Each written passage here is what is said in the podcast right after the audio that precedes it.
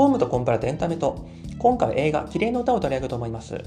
この作品は2013年10月に公開されました日本のドラマ映画でして監督プラス原作脚本全て岩井俊二監督っていうまあ岩井作品の新作だなって感じなんですがこの岩井俊二監督映画好きの間だったらもう知ってて当たり前ってぐらい大家というかまあ有名な人だと思うんですけどたまに映画見るよってぐらいの人だとどれぐらいなんだろうって自分でも思ったりするんですけどもまあ簡単に言うととにかくもうすごくこれが岩井作品だっていうカラーを持ってる人だっていう印象を持ってましてじゃあそのカラーって具体的にどんなのかっていう言いますとまあ、すごく繊細な作品といいますか青春時代なんかを大体舞台にしてることが多いんですけども人と人とのそのちょっとした心のやり取りすれ違いみたいなことでずっと登場人物が悩んでるみたいな、まあ、そういった作品が多いなって印象を持ってるんですけども同時に岩井さんの中ですごく音楽っていうのも大事だというふうに思ってるのかたまになんか音楽映画みたいなの撮るんですよね。リリー・シュシュの全てですとかスワローテイルみたいなミュージシャンが同行していくみたいな話がいくつかあるんですけども今作の「キリエのうた」もまあ、タイトルにうたって入っておりますように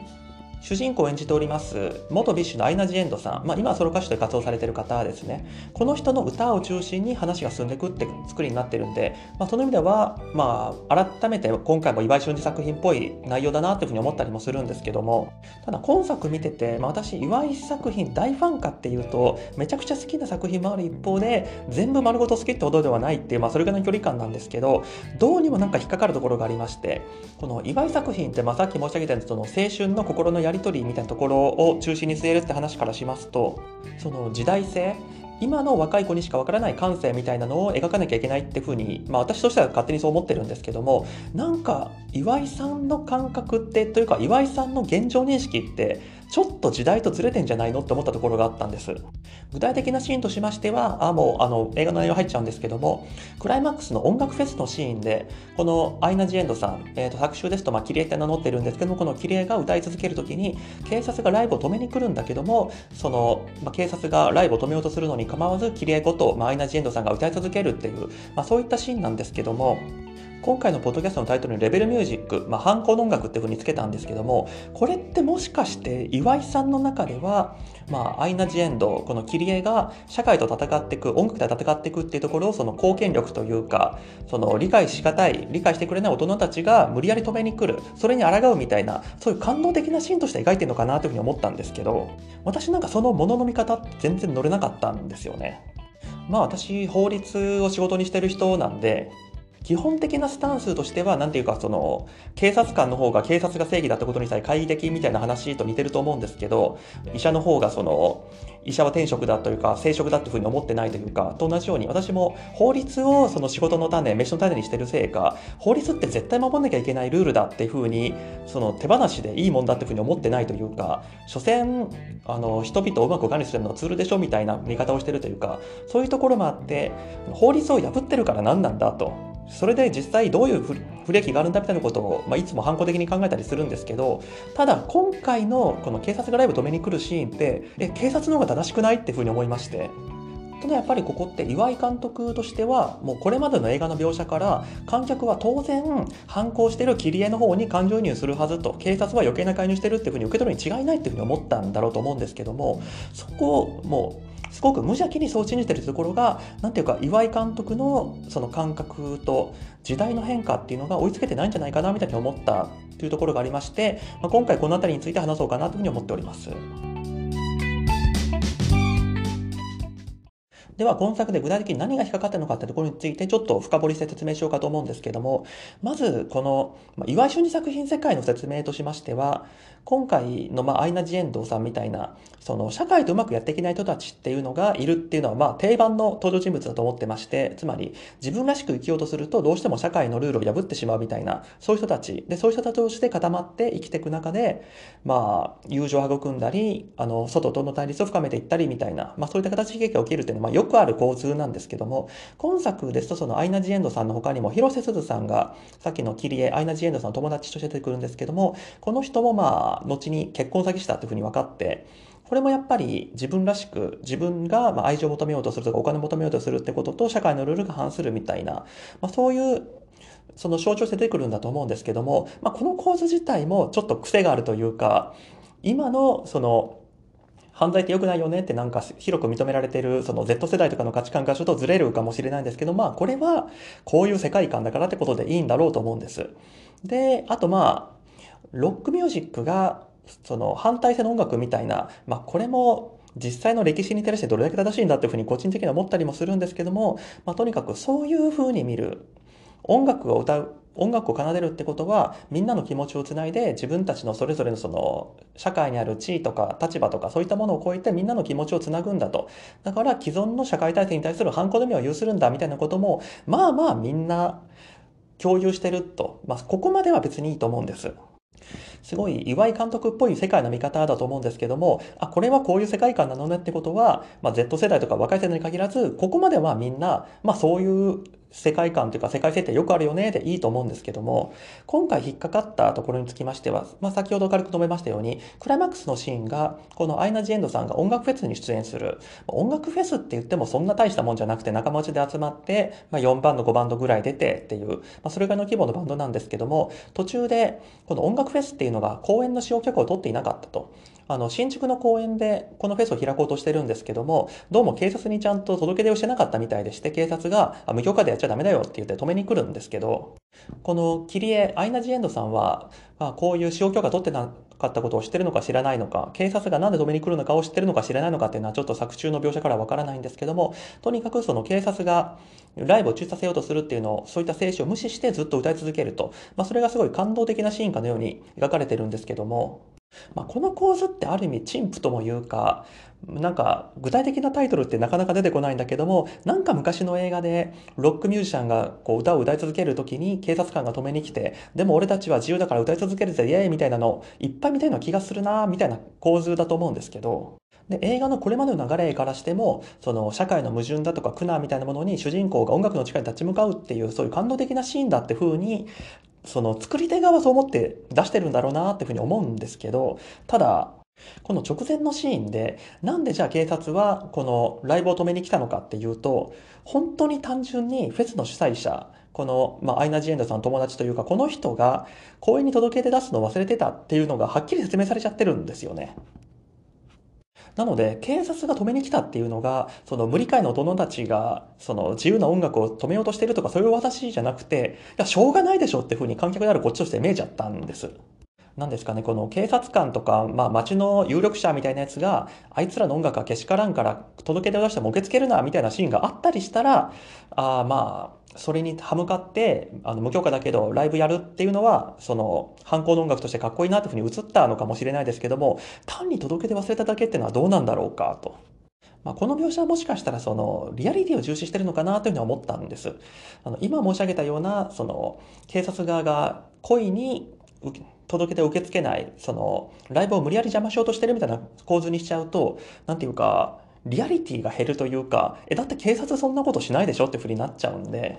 その意味では、最後に警察官がフェスを邪魔しに来る、止めに来る、そっから逆算して、じゃあなんで止めに来るんだろうあ、届け出してなかったことにしよっか、みたいな、そういう風になっちゃったのかなというふうにも勝手に思ったりするんですけど、となると、そのミュージシャン、アイナ・ジ・エンドさんがやってることが、その社会の理不尽なその矛盾に立ち向かう人じゃなくて、単に自分のわがまを通そうとしてるだけっていう構図が強調されちゃう、まあ、そんな気がするんです。この描写の気持ち悪さっていうのは、どうも最近のトレンドらしく、どっかのネット記事で読んだんですけども、最近の10代は、尾崎豊の歌詞に共感しないみたいな記事が、まあ、ちょっと流行ったので、記憶にある方もいらっしゃるかもしれないですけども、尾崎豊さん、まあ、ヒット曲はいっぱいあるんですけども、その中で特に有名な曲だとやっぱり15の夜だと思うんですけども、これのサビの歌詞ですね。盗んだバイクで走り出す、行く先もわからぬまま。この歌詞は、まあ、私は尾崎世代よりちょっと下なんで、その、青春まただ中に聞いたってことはないんですけど、まあまあ、その、言いたいことはわかるって感じですね。その、何か自分たちをその縛り付けるものから逃げるために盗んだバイク、まあそういった社会の決まりを破って、あの、まあ、走り出していくんだみたいな、まあそういう言いたいことはわかるって感じなんですけども、そのネット記事ですと、その、まあ Z 世代っていうのかわからないですけど、なんか若い世代にこの歌どう思いますか？って聞いたら、その人のバイク盗んで走っちゃダメだよっていうふうに言われると。自分がいくら不満抱えてたとしても、その盗まれたバイクの持ち主の気持ちを考えてみると、そういうのを考えたら、あの、かっこいいとかそんな無責任なことは言えないはずだっていう、なんか大人だなって発言をしてる。まあ最近の若い子はそういう発想をしがちだって風に、まあその記事は書かれてたんですけど、この記事のライター、まあ、ちょっとうろ覚えなんですけども、そのまとめによると、今の時代、その SNS だとか、そういったものによって、若い人たちは空気を読むこととか秩序を乱さないことみたいなのが重視されるようになったんで、こういったその社会のルールに反抗することで自分のアイデンティティを確認するみたいなものはダサいっていうふうに見られるようになったんだみたいな説明をつけてるんですけど、まあ、そういう変化はあるのかもしれないなって私は思うんですけど、もう一つ、まあ私が勝手に思ってることで別になんか学術的な裏付けがあるわけじゃないんですけども、このルールを破ることに対する若い世代の反発が強まってるのって、理不尽なルールの押し付けが減ってるからっていうのもあるんじゃないかなというふうに思ってまして、あの、ブラック校則なんて言葉も一時流行りましたけども、やっぱり昔の学校って変なルールいっぱいあったんですよね。私はその校内暴力とか、まあ、尾崎豊の世代でもかなり下なんで、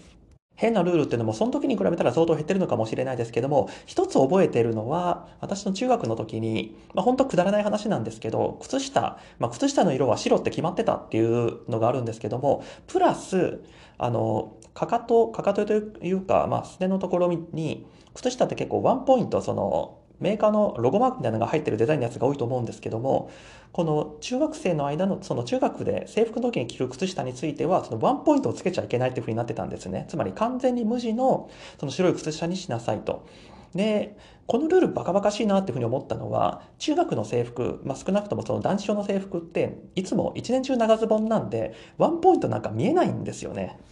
なので教師はその定期的に、その我々男子生徒のそのズボの裾をまくらせて、ワンポイント入ってないか入ってるかどうかチェックするんですけど、その、見てもわからないものを統一する意味って何なんだろうっていうのはずっと思ってましたね。なんならワンポイントあるかないかって見えないのに裾をまくらせることで、わざわざその違反状態を作ってるというか、そういう、まあ本当にワンポイントがあることが、その不適切な治安とかなんかそういうものにつながるのかわからないですけども、わざわざそういうことを露呈させてんじゃないかなっていう気持ち悪さもあって、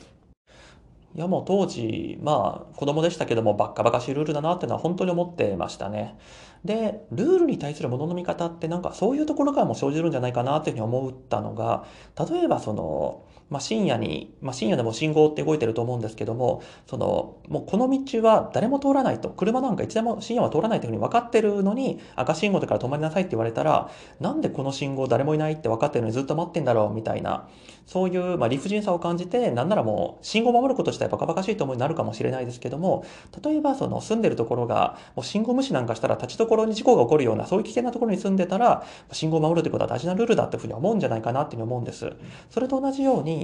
そのくだらぬルールばっか守らされてる人からすると、そのルール自体が嫌いになるというか、ルールって本当に守り意味あるんじゃないか、ないんじゃないかという根源から考えるのに対して、その意味があるルールばっかりのも残ってきてて、で、そその一見意味が分からなくても大人に聞いたら、いや、これはこういうことがあって、大事なことなんだからちゃんと分かるようにしようねと。そういうふうに言われたら納得できる。まあそういう環境で生きてきたら、その自分は意味が分からなくてもきっと何か意味があるに違いないと思って、そのちゃんとルールを守んなきゃなっていう、まあいい子に育つ。まあそういう違いって世代によってあったりするんじゃないかなというふうに感じたんです。今作の描写についても、その、まあ、正直公園の塩届けぐらい出せよっていう感じがするんですよね。いや、公園の塩届っていうのは、その行政なり警察が、その民衆を支配するために、その理不尽なルールを押し付けてるのかっていうと、まあ私もまさにその世代のど真ん中だったんでよく覚えてるんですけど、その、まあ今回、このアイナ・ジ・エンドさんとかが、まあ、使用届出さなかった、出さないといけなかったのって、まあ、いわゆるストリートミュージシャンの規制が必要だって世の中で考えられてるからってことなんですけども、多分1990年代の終わりぐらいだと思うんですけども、まあ、今でもすごく人気があって活動しているゆずっていう、まあ、フォークミュージシャンデュオが現れた時に、一気にストリートミュージシャンが増えたんですよね。あの時はそのストリートミュージシャンがそういった届けを出すなんて考えはあんまりなかったんで、本当に大きい駅前だったりすると、もうお互いの歌声がぶつかり合うんじゃないかっていうぐらいの距離でギター持って歌ってる人が何人もいたりとか、で、その人もだんだん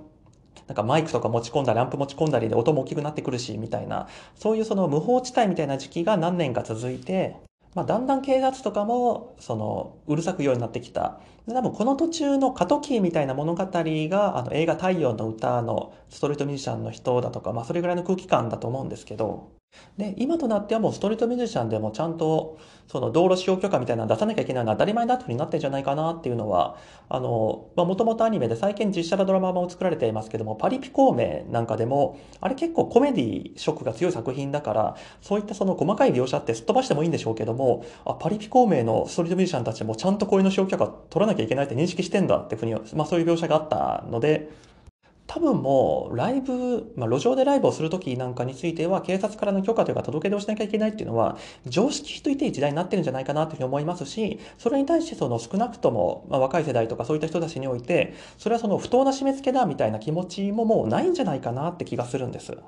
とまあこういうふうにそもそもその当たり前のようにロックで社会と戦うってことがいいものかのようにされてるっていうそのものの見方自体がちょっとずれてんじゃないかなというふうに思うところとあともう一つこれ後から考えて気づいたところなんですけどもちょっとその演出的にご都合主義的なんじゃないのってところも引っかかるところなんです。どういうことかと言いますと、この、まあ、路上ライブで警察とぶつかり合うっていうこと自体は、まあ、この作中、映画の中だとこのフェスの場面で初めて出てくるんですけども、ただ、路上ライブ自体は、アイナ・ジ・エンドさん演じるキリエちゃんは、散々それまでもやってきてたんですよね。ただこのキリエは作中明らかにその社会性がない人と、その人ともまともに喋れないみたいな風に描写されていまして、そっからすると、どう考えても警察に届け出なんか出してなかったんじゃないかなっていうふうに思うんです。まあなんとなれば、このキリエも、あと広瀬すずさんが演じるそのマネージャーだって言ってる友達も、二人ともなんていうか、住所不定無職なんで、届けて出そうとしても出せないんじゃないかなってころも考えると、これまで散々無許可で路上ライブやってたんじゃないかなと。ただこれもそのパリピコメの中でもちょっと出てきましたように、今そのストリートミュージシャンがライブしてると警察が来て、ちゃんと届け出してるみたいなに確認するのって、まあ実際あるっていうふうに聞きますし、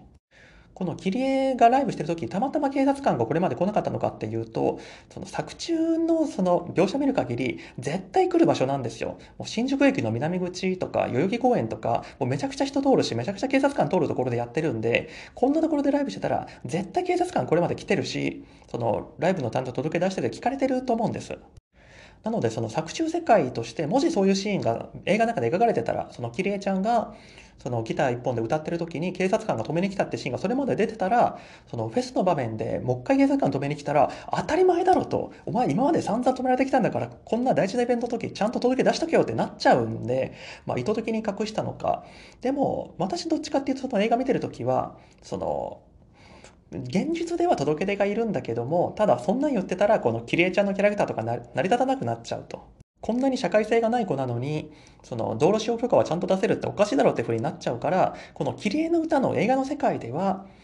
ストリートミュージシャンは届け出がいらないんだと。それこそその15年前とか20年前みたいに、まだうるさく言わなかった頃の感じで、この世界ではストリートミュージシャンできるんだと。そういう世界なんだって風に、まあ、こっちで勝手に納得して見てたのに、最後フェスの場面になったら急にその現実世界であるかのように、警察官がちゃんと届け出しているって聞きに来たんで、あれ？今までそういうのない世界だったんじゃないの？っていう、その、ご都合主義感を感じてちょっと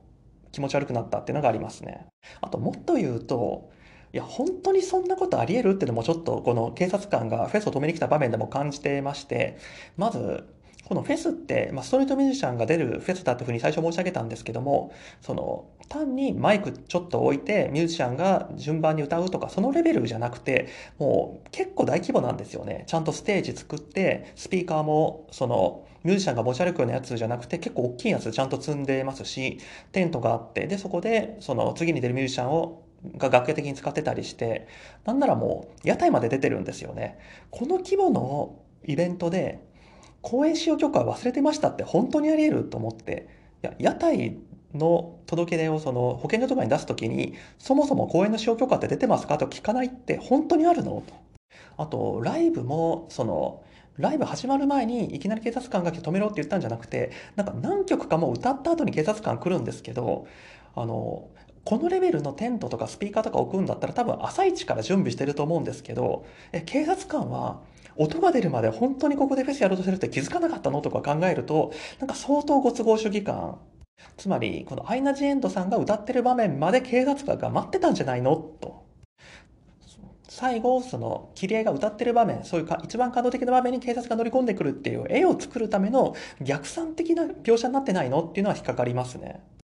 てかそういうその描写のその現実からの乖離って話をすると、まあ、ついでに言っちゃうと、切り絵はその、まあ、路上で生活してると、あの、広瀬すずさんと一緒に誰かの部屋で暮らしてる時もあったんですけども、そうじゃない時は基本的に路上生活してるって言ってるんですけど、今新宿で若い子が路上で生活してたら、いや、すぐに警察に、その、まあ、捕まるというか、補導されると思うんですよね。なんかそれぐらいそのファンタジーな世界でこの綺麗な歌の世界をできてるのになんでフェスのところだけ急にちゃんとこういうの仕事届け許可出してるとか言い出に来るんだっていうそこの気持ち悪さがあります。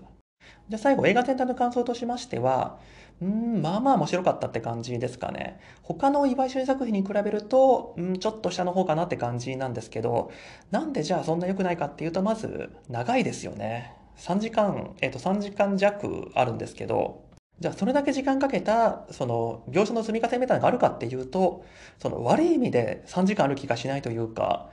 あの、何人かの登場人物、まあそんなに多くない人たちが主要なキャラとして出てくるんですけど、結局この人たち何だったのっていうのが全然描写されないというか、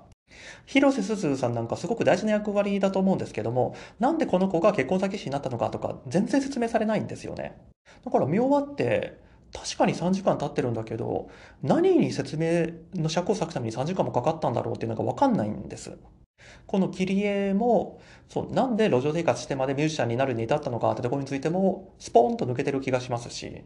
もちろんその祝い作品なんで、あ、そのあたりはちゃんと、そのそれぞれの観客が自分の心の中で整合性つけてくださいってことなんでしょうけど、ただ、だったらもっと短くスッと出してくれればよくないって思いました。まあ私なりに思うに、ちょっとストーリーの中の要素が多すぎるんじゃないかなって思ってて、この映画って、まあどういったことを描いてるかっていうと、この切り絵、まあ主人公の東日本大震災に関する、まあ、トラウマ、まあそれを告白する話っていうのがあると思いますし、まあこれとまあかなり重複してるんですけども、この切り絵の、まあ、姉に対する思い、失ってしまった姉に対する、まあ、愛情みたいなもの、まあ、この話もあると思うんです。で、切り絵と、まあ、広瀬すずさん演じる一子、この友情の話。で、キリエがミュージシャンとして成功する話。で、このキリエを見守る夏彦。あと、まあ、えっ、ー、と、夏彦は、あの、途中に出てくる、あの、面倒見てくれるお兄ちゃんですね。あと、まあ、たまたま出会った学校の先生のふみ。この人たちの話と、あと、夏彦とキリエの姉との恋愛関係の話。まあ、こういった要素があるんですけども、普通映画って、このうちの2つか3つぐらいだけ撮って作るんじゃないのって思ってるんですけど、今申し上げた、あの、それぞれで1本の映画作れそうな主題を、なんか全部使ってやろうとしてるから、結局何の話だったんだろうこれってふうになっちゃうんじゃないかなって気がしました。っていうか普段の岩井俊二作品だったら1個で作っちゃいますよね多分。多分ですけど、キリエとイチコの友情だけで2時間ぐらいで作っちゃいますよね。ただ今回は、まあ、東日本大震災だとか、この夏彦さん、まあ、この人、なっちゃん、この人の話とか絡めてきて、まあ、大きい話になってるんですけども、結局、この人たち何だったの？と。このなっちゃんが霧を見守ってるって言っても、実際ほとんど見守ってないし、とか、なんかすごく重要な顔して出てきたけども、黒木春さん演じる、あの、小学校の先生とか、あれ結局この人ほとんど何もしてなくない？とか、なんか変な作りだなって感じはしました。うん、見てる時はそんな気にならないんですけど、見終わった後、なんか食い足りないなとかボリューム足りないなっていう、なんかそういう意味で3時間もあったのにこんだけなのかっていうのがやっぱり終わった後どうしても残りますね。はい。というわけで今回この辺りで終わろうかと思います。ご清聴どうもありがとうございました。